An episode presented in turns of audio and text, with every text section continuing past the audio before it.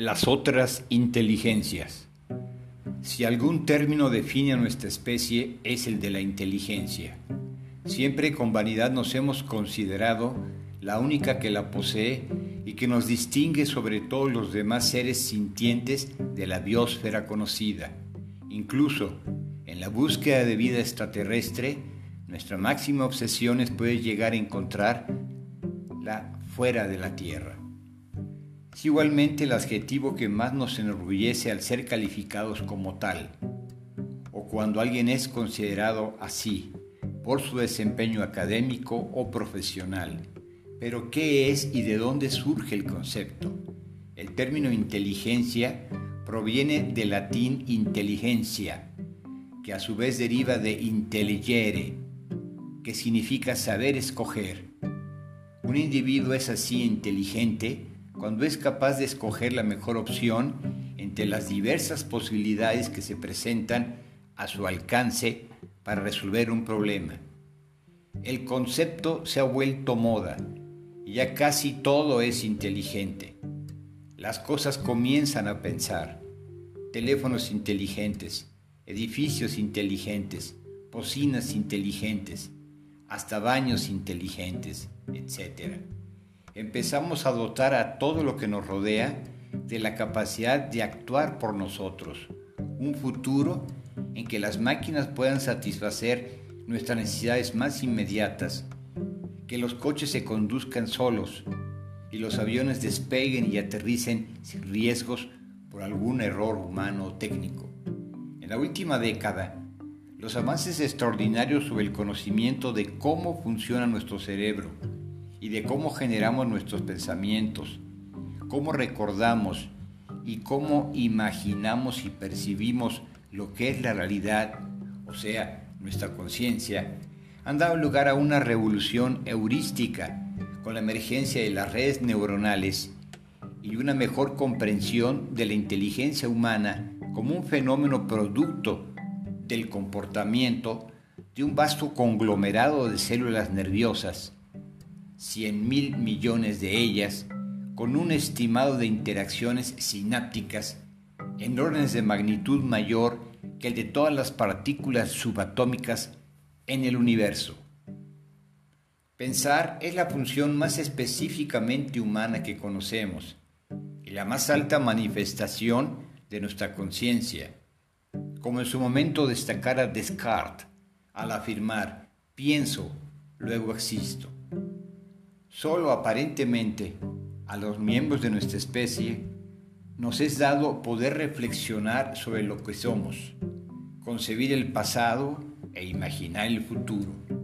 La inteligencia, manifestación sublime de esta capacidad, no parece ser hereditaria únicamente, ni depender del tamaño del cerebro, del sexo, la raza, ni de la clase social o del aprendizaje, o del entorno ambiental, sino tal vez de una mezcla de todos estos factores, así como el genio es uno de sus misterios más inexplicables. Recientemente, y como fruto de nuestra acelerada evolución tecnológica, han surgido otras inteligencias que cambiarán sin duda por completo nuestro devenir civilizatorio para siempre. La denominada inteligencia artificial, con la preeminencia de la era de los algoritmos y las redes neuronales computacionales y la emergencia de las máquinas que aprenden y de la robótica homínida y la inteligencia colectiva, producto de la interacción global de las redes sociales y su sinergia con los dispositivos digitales ubicuos que han dado lugar a una inteligencia que está en todas partes y que se retroalimenta a través de signaces sociales múltiples en un símil de nuestro sistema nervioso, generando una inteligencia social cuyas consecuencias son imposibles de predecir en la actualidad.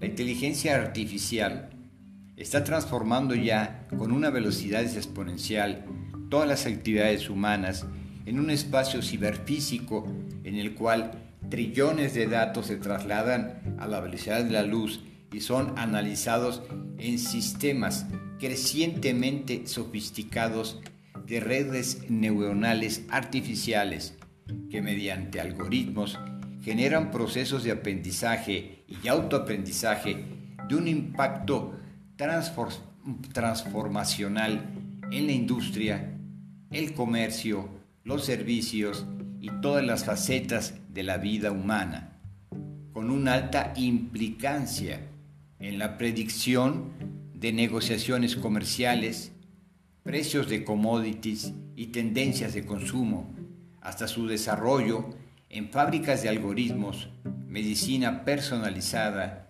educación expandida, infraestructura prototipada, ecomovilidad autónoma, agricultura de precisión, consumo energético racionalizado, análisis macroeconómicos certeros, así como desafíos éticos y de equidad social, como lo revela un estudio del INTAL del Banco Interamericano de Desarrollo. En un sentido muy amplio, se podría decir finalmente que la inteligencia es la capacidad para lograr objetivos. Hay otras formas de definir la inteligencia, pero esa es útil para nuestro propósito. Y esto sugiere dos tipos más específicos de inteligencia. La primera es la inteligencia especializada, o sea, la capacidad de alcanzar objetivos específicos en situaciones específicas. El otro es la inteligencia colectiva, la capacidad de lograr una amplia gama de objetivos en una amplia gama de situaciones.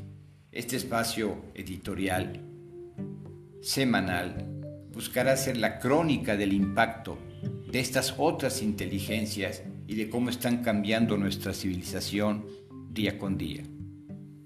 Gracias y hasta nuestro próximo podcast.